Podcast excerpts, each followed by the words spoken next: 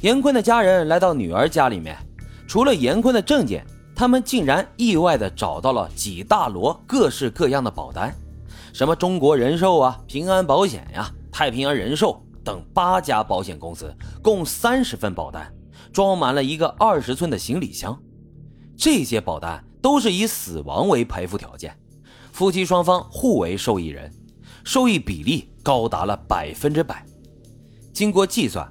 如果严坤意外死亡，那么周静就能够获得两千九百万元的保险赔偿。这巨额的数字让严坤的父母背后发凉，于是他们将情况反馈给了警方，案件就转到了公安局的刑侦部门。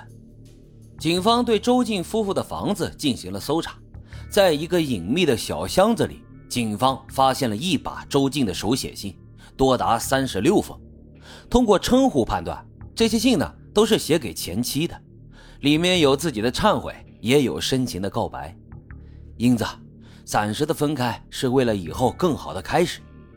你瞅瞅，这里面肯定有情况啊！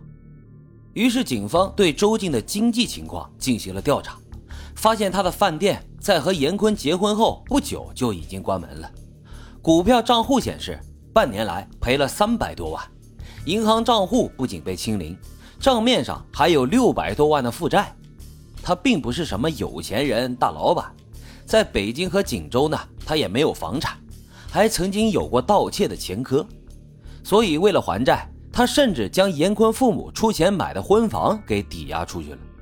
即便早已入不敷出，但他依然每年花着十六万的保费给自己的妻子买了数额巨大的意外险，思其用心，那是不言而喻啊。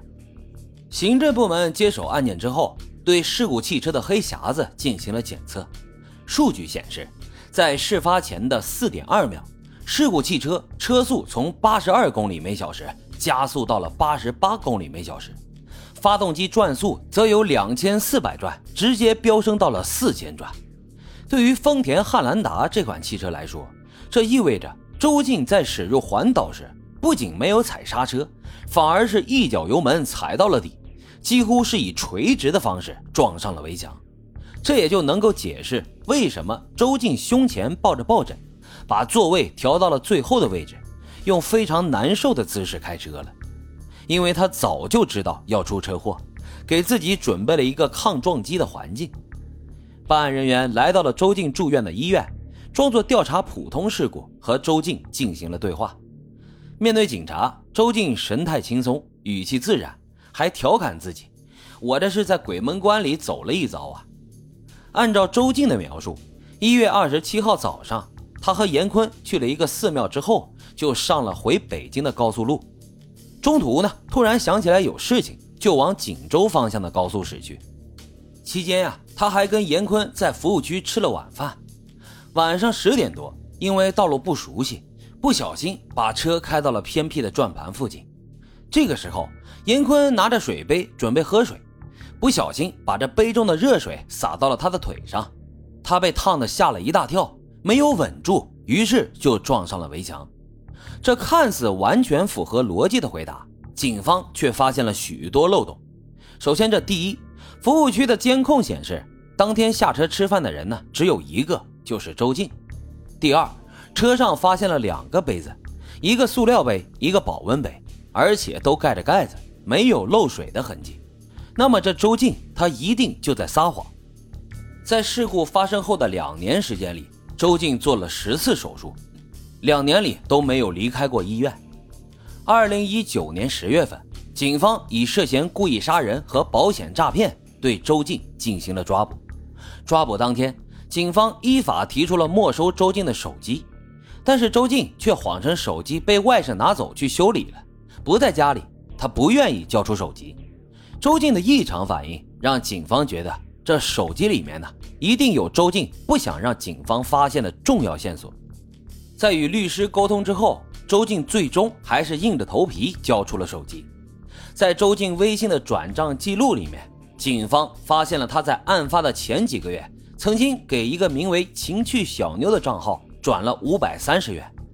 根据情趣小妞的朋友圈发布的广告时间线和周静的转账时间比对，发现她购买了禁药三唑仑。这三唑仑呢，有强效的安眠作用，还能够让人短暂的失忆，是所谓迷药其中的一种，早就已经被国家列为了管控禁药。周静辩称自己买这三唑仑呢，是给母亲治疗失眠用的，拒不承认自己给严坤服用过三唑仑。警方马上找到了情绪小妞的上家侯某，根据侯某的交代，自己根本就搞不到三唑仑。一直都是用氯氮平来冒充三唑仑以冲高价，而氯氮平呢，正是法医检测出来的导致严坤昏迷的药物。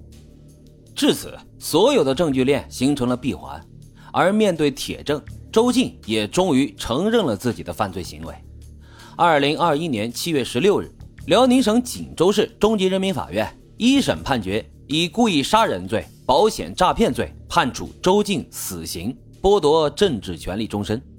随后，周静就提出了上诉。目前，对于周静的最终宣判还没有出来。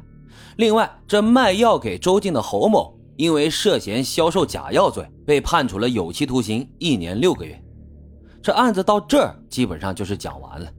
在周静的恶行暴露之后，严坤的家人回忆，在事发的几个月之前，周静和严坤就曾经在锦州发生过另外一起车祸。当时呢，也是周静驾车，严坤坐在副驾驶上，汽车撞上了一个空心的电线杆。由于两个人都系了安全带，在安全气囊的保护之下，严坤只是受了点擦伤。严坤的家人还曾经感谢周静把女儿保护的这么好，如今想想，那简直是不寒而栗。